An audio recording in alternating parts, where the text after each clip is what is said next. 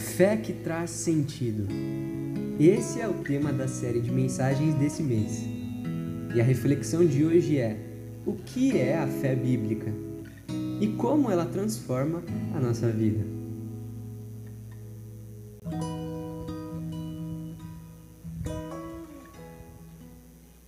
Boa noite.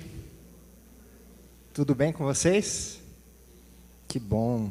Para quem não me conhece, sou Felipe, sou seminarista aqui dessa igreja do Hub.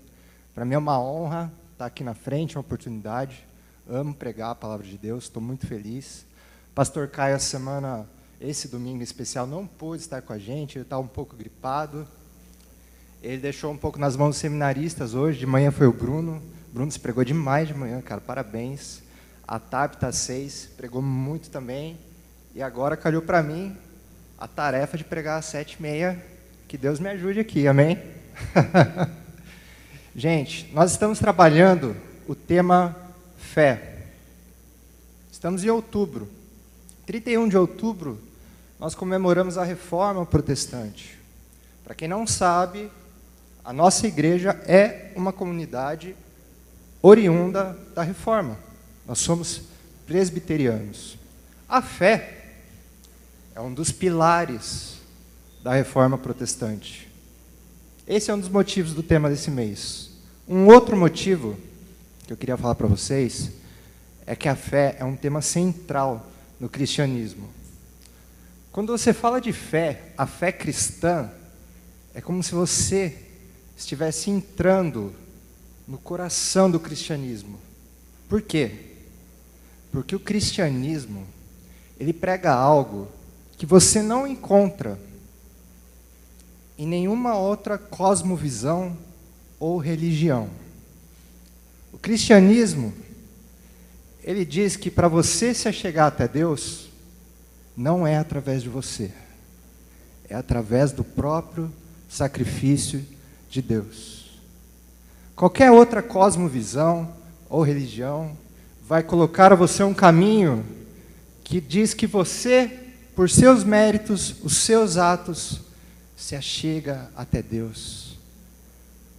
Nós, a nossa religião, o cristianismo, a fé cristã, vai contra tudo o que é pregado nas outras religiões. E por isso é importante a gente entender a fé cristã. Por isso nós estamos trabalhando esse tema hoje. Hoje o tema é a justificação pela fé. É, o título, A Fé que Transforma. Nós vamos trabalhar aqui um texto que Paulo escreve aos Romanos, e aqui eu queria contextualizar um pouco a vocês o que está acontecendo quando Paulo ele escreve a carta aos Romanos. A gente tem que lembrar que tudo começou na antiga Judéia, longe da capital do império, onde ninguém esperava que pudesse vir algo que impactasse o mundo, que no caso é Jesus e a sua palavra, e a sua morte, e a sua promessa de vida e salvação. E alcançou o coração do império. E brotou uma igreja em Roma, na capital do Império Romano, o maior império que já teve nesse mundo. Começou uma igreja lá. E Paulo falou: Eu preciso escrever uma carta para esses caras. Né? Quero que eles me conheçam, já ouviram falar de mim, e eu preciso passar umas instruções ali.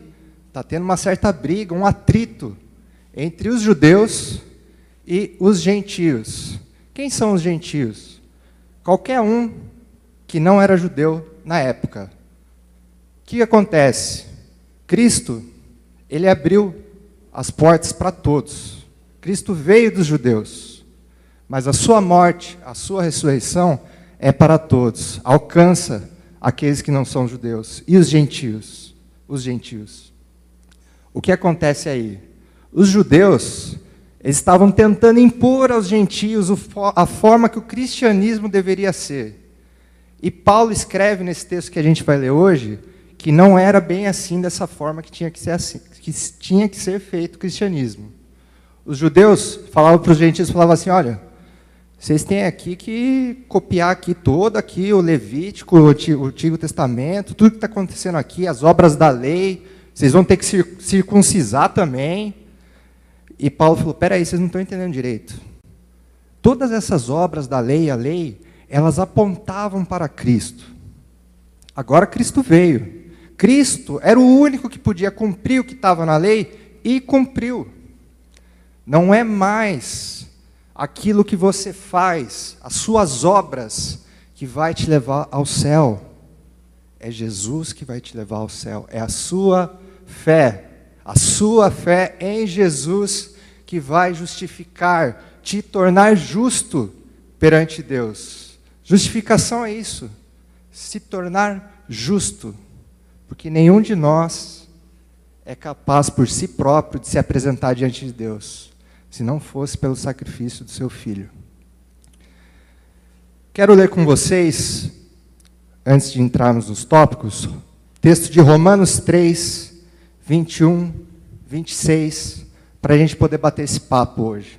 Diz assim: Mas, agora, se manifestou uma justiça que provém de Deus, independente da lei, da qual testemunham a lei e os profetas, justiça de Deus, mediante a fé em Jesus Cristo, para todos os que creem. Não há distinção, pois todos pecaram e estão destituídos da glória de Deus, sendo justificados gratuitamente por sua graça, por meio da redenção que há em Cristo Jesus. Deus ofereceu como sacrifício para apropriação mediante a fé pelo seu sangue, demonstrando a sua justiça. Em tolerância, havia deixado impunes os pecados anteriormente cometidos, mas no presente demonstrou a sua justiça, a fim de ser justo, ser considerado justo, ser justo e justificador daquele que tem fé em Jesus. Vamos orar rapidamente? Deus, obrigado por estarmos na tua casa e na sua presença nesse momento. Peço sua graça, Deus, sobre a minha vida, que o Senhor me use, apesar de mim mesmo, e fale, Deus, com as pessoas que estão aqui reunidas, Pai. Que possamos sair daqui renovados, ó Pai, e transformados pelo poder que a tua palavra tem. Em nome de Jesus. Amém.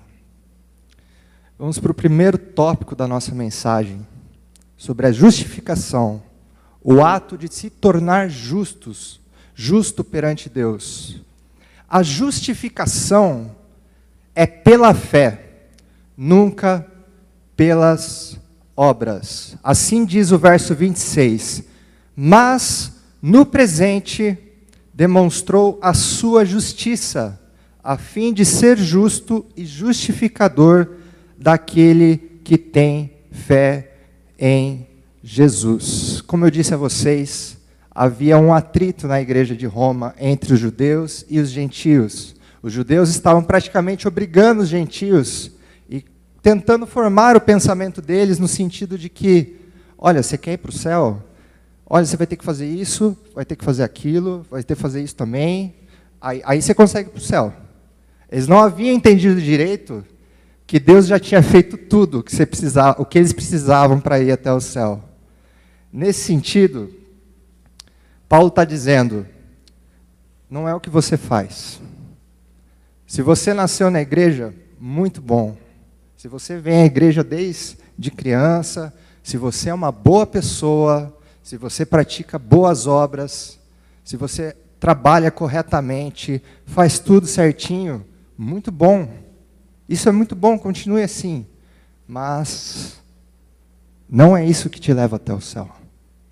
Você pode ser uma pessoa boa, fazer muita coisa, e isso, na verdade, deve ser um, um, uma forma de ser grata a tudo que Deus fez. Não uma tentativa de ir para o céu no cristianismo. Se você é uma pessoa que faz isso, é uma pessoa boa, parabéns, isso é muito bom, mas não é isso que te leva até o céu. O que te justifica não é as suas obras, é a sua fé em Jesus e naquilo que ele fez. Ele é o único capaz de te levar para o céu.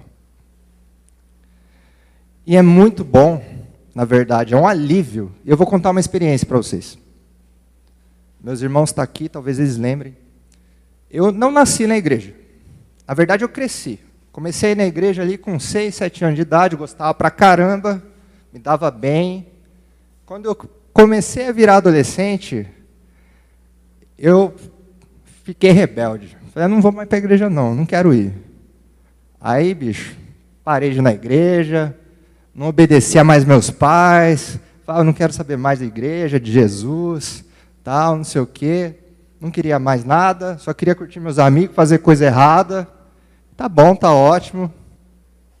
Eu lembro que meu pai, não, volta para a igreja, tem que ir para a igreja.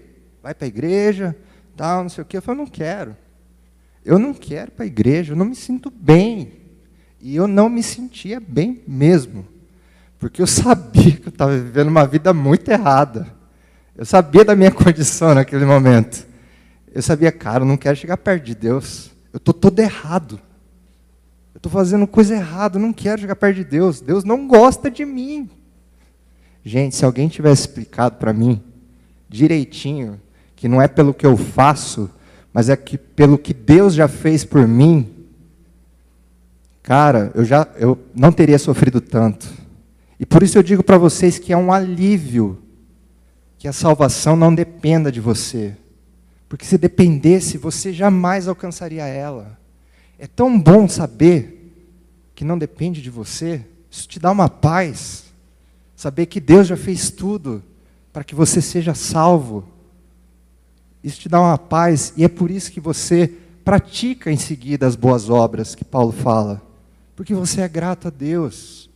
Você aceita o sacrifício de Jesus e, consequentemente, Deus, eu quero viver uma vida para você, por tudo que você já fez por mim. Esse é o sentido, o raciocínio do cristianismo. E aqui temos uma frase do reverendo Martin Lloyd Jones, muito bacana, que resume esse sentimento. Ele diz assim: O homem que tem fé é o homem que não olha mais para si mesmo, não olha mais para nada que foi um dia, não olha para o que é agora, não olha para o que espera ser, ele olha exclusivamente para o Senhor Jesus, Cristo, e sua obra completa. E só nela esse homem descansa. Eu quero fazer umas perguntas, umas provocações aqui para vocês, diante desse primeiro tópico que a gente conversou. Qual a sua concepção sobre salvação? Sobre como se tornar justo perante Deus? Você realmente acredita que merece ser salvo, ir para o céu por conta própria? Ou sente que somente Deus é capaz de te levar para lá? Quero deixar essa pergunta com vocês. E agora eu quero ir para o ponto 2. E dizer que a justificação, ela é uma iniciativa divina. Diz assim o verso 21 e trecho do 22. Mas agora se manifestou uma justiça que provém de Deus, independente da lei, da qual testemunham a lei e os profetas, justiça de Deus mediante a fé em Jesus Cristo, para todos os que creem. Nesse sentido, a justificação é um plano de Deus. Desde sempre. Desde que o homem se perdeu, começou seu, no Éden, começou a querer tomar seus próprios caminhos, Deus já sabia que o homem jamais poderia, por conta própria, construir um caminho de volta até Deus. E Deus foi tão bom que ele estabeleceu um plano para que esse caminho pudesse ser feito desde a eternidade, Pai, Filho e Espírito planejaram a obra da redenção de Cristo, para que hoje a gente pudesse se achegar a Deus. Deus ele não ia se rebaixar ao nível, Deus é soberano, de deixar com a gente conseguir ou ter um meio da gente construir um caminho até Ele, até de volta a Ele. Deus não se, rebaixa, não se rebaixaria esse nível. E nós jamais seríamos capazes de fazer isso. E saber que Deus fez tudo nos torna humildes. Nos torna humildes. Saber que nós não somos capazes de chegar até Deus, de alcançar a Cristo por conta própria. Isso nos torna humildes. Nos torna dependentes de Deus, daquilo que Ele faz e da Sua obra. E quando a gente reconhece que Deus fez tudo pela gente, pela gente, que Deus fez esse caminho através de Jesus, isso nos leva a um estado de graça e de gratidão eterna perante Deus. E eu quero concluir esse tópico com a frase do Tim Keller a respeito do que Deus fez e da justiça de Deus. O Evangelho diz que Deus desenvolveu uma justiça perfeita, que Ele a oferece a nós e que por ela somos aceitos. Essa é a singularidade do evangelho cristão, que eu comentei com vocês. O evangelho cristão, ele inverte o que cada religião e cosmovisão e até cada coração humana, humano acredita. Eu quero fazer novamente perguntas para vocês, que fiquem no coração de vocês. Como você se sente sabendo que para ser salvo, para ir até Deus, tudo depende de Deus. Você se sente grato, sabendo que Deus já fez tudo por você, para que você pudesse chegar a Ele, e que é necessário agora somente aceitar essa graça e se render perante Ele. E aqui eu quero ir o terceiro e último ponto da nossa conversa. O único caminho para a justificação perante Deus, o único caminho para a justificação é Jesus. Diz assim o verso 23 e 24: Pois todos pecaram e estão destituídos da glória de Deus, sendo justificados gratuitamente por Sua graça, por meio da redenção que há em Cristo Jesus existe um abismo enorme. Quando nós nascemos, a gente já nasce do outro lado desse abismo, na verdade. Um abismo enorme entre nós e Deus. Esse abismo se chama pecado. Esse abismo é a nossa condição humana de sermos falhos, de falharmos todos os dias e jamais conseguiríamos mudar esse fato. Por isso nós dependemos de Jesus, para que ele mudasse essa situação. Existe sim um abismo. E ninguém é digno de se apresentar como justo perante Deus. Porém, Deus ele já construiu um caminho para a gente atravessar esse abismo. Que foi através do sacrifício do seu filho Jesus na cruz. Através de Jesus, nós atravessamos esse abismo. O abismo gigante que nos distancia de Deus. Eu vou aqui adaptar uma metáfora que eu li essa semana do Tim Keller, que é muito interessante. É, vamos supor que a, a gente convide dois nadadores, um nadador olímpico e um nadador meio meia-boca a gente fala: olha, vocês. É o seguinte, vocês vão atravessar aqui o Brasil até a África nadando. Beleza? Não sei como, mas toparam. Nenhum vai chegar lá. Beleza. Um nadador normal, ele começa a nadar. Dá uns 200 metros, começa a cansar, começa a dar aquela cãibra. E ele se afoga, ele morre não consegue chegar até a África. Nadador olímpico, lógico, ele foi mais longe.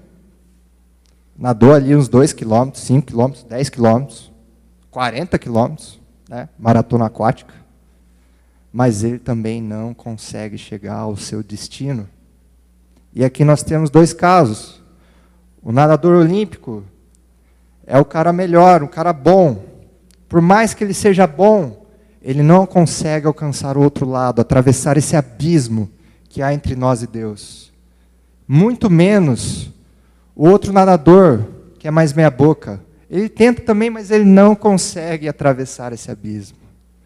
O único meio de atravessar esse abismo é Jesus. E Deus já fez tudo.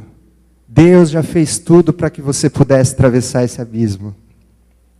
Deus já fez tudo, já providenciou tudo que basta para a gente. Basta crer. Ter fé no sacrifício de Jesus. A fé em Cristo é que nos faz justo, é o que nos faz justificados perante Deus.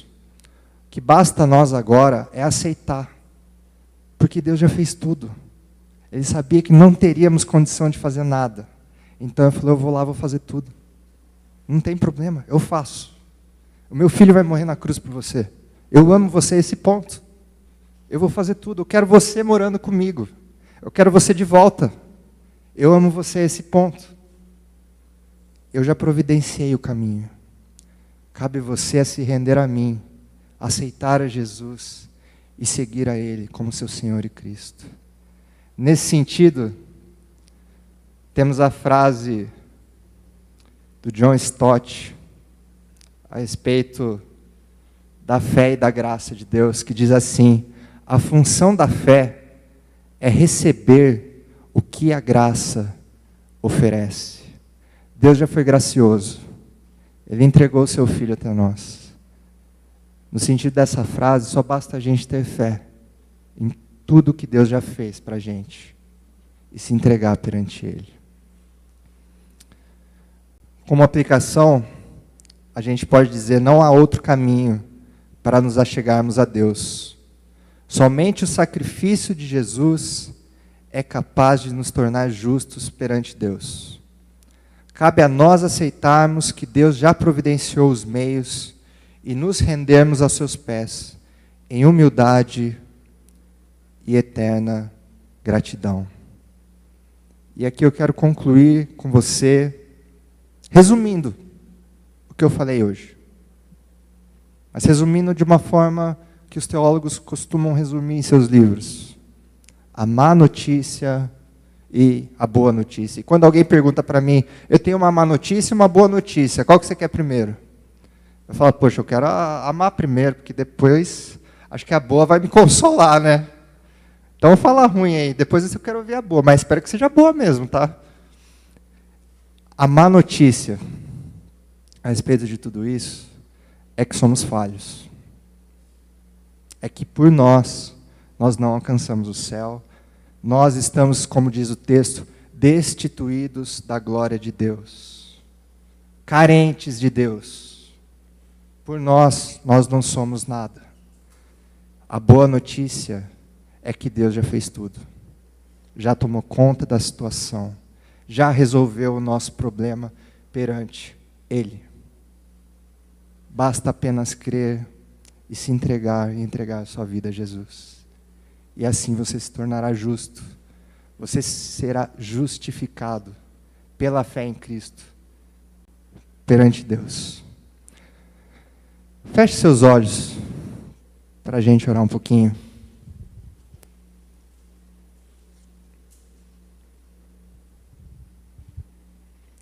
Com os olhos fechados, eu quero que você imagine uma cena comigo. Imagine um tribunal. Imagine que você está no banco dos réus nesse tribunal. Você é levado para esse tribunal, você é culpado. Você está nesse tribunal e o diabo ele está te acusando. Deus, claro, é o juiz, ele está vendo tudo. O diabo, olha, ele fez isso, ele fez aquilo, e você, verdade, eu fiz mesmo. Eu, nossa, eu fiz tanta coisa errada. É, realmente, tudo que ele está falando é verdade, eu não mereço nada, eu estou lascado, não sei o que vai acontecer. Esse juiz tem tudo para me condenar, porque toda essa acusação é verdadeira. E de fato, você é culpado e sai a sua sentença, culpado. Chega o guarda, ele te levanta E a hora que ele vai levantar você para cumprir a sua pena de morte, o juiz, ele fala, viu, peraí, para um pouquinho aí. Eu entendi, ele é culpado. Mas deixa ele aí. Eu vou no lugar dele. Eu vou morrer a morte que ele deveria morrer. Essa é isso que Deus fez por nós. Nós somos culpados perante Ele. Nós não temos como nos justificar perante Deus. Mas Deus assumiu a nossa culpa e morreu numa cruz por nós para que pudéssemos ser salvos. E nesse sentido, se você é da igreja já há muito tempo, eu gostaria que nessa oração você agradecesse a Deus por tudo que Ele fez, pela obra dele em sua vida. Se você já foi da igreja, hoje não é mais, eu convido você a esse momento a conversar com Deus, que Ele está de braços abertos para você e quer você de volta. E se você é a primeira vez que está ouvindo essa mensagem, a respeito daquilo que Deus fez por você, que te amou, que entregou seu filho para você. Se você ainda não entregou seu coração a Ele, a minha oração é, cara, entrega seu coração a Jesus. Eu falo por mim, a melhor coisa que eu fiz na vida foi a melhor atitude que eu pude fazer. Eu me lembro bem, me lembro bem eu lembro que eu me ajoelhei e falei: Jesus, eu me entrego, eu entrego minha vida a Ti. Eu quero ser seu seguidor.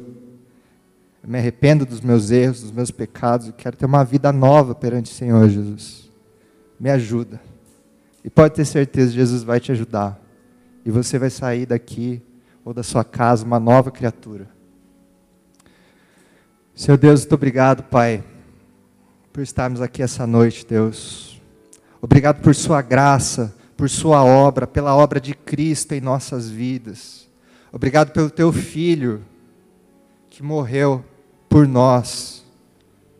Aquele que era capaz de nos julgar, ele foi levado em nosso lugar para ser condenado, para ser morto. Obrigado, Jesus. Obrigado por Sua obra, obrigado por tudo que você fez por nós. Obrigado por tudo, Jesus, por Sua graça. Obrigado, Deus, por providenciar todos os meios para que a gente pudesse voltar até o Senhor, ó Deus. Pudesse ter um relacionamento contigo. Pudesse estar aqui nessa noite, Deus. Celebrando, Deus, tudo que o Senhor fez por nós, prestando culto a Ti, ó Deus. Por tudo, Deus. Tudo, tudo, tudo, tudo que o Senhor já fez por nós, Deus. Muito obrigado, Deus. Deus, Fala em cada coração aqui, Deus. Se há pessoas, ó Pai, que estão distantes do Senhor, Espírito Santo, toca esse coração. Traz de volta. Traz de volta perante Deus. Quebrante esse coração, Deus. Traz de volta. Se há alguém aqui, ó Deus, que ainda não se entregou a Jesus, Pai, toque esse coração, Espírito. Que esse coração se renda hoje aos pés de Cristo. É minha oração, ó Deus no nome do teu filho amado Jesus. Amém.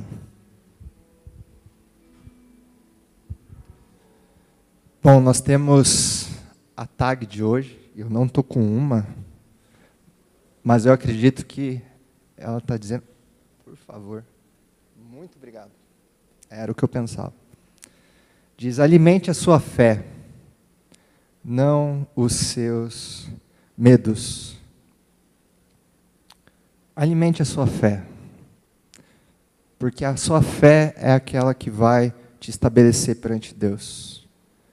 Se você tentar se chegar a Deus por conta própria, você dia após dia vai começar a ficar com medo disso. Igual eu comentei na minha experiência, eu tinha medo de Deus.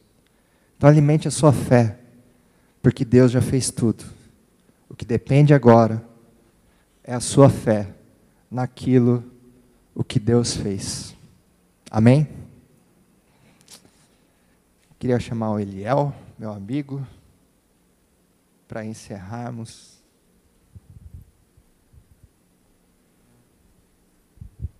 Amém. Que bom, né? Eu acho que é sempre bom, bom ouvir palavras sobre a graça, sobre o amor de Deus por nós, né? O amor de Deus é algo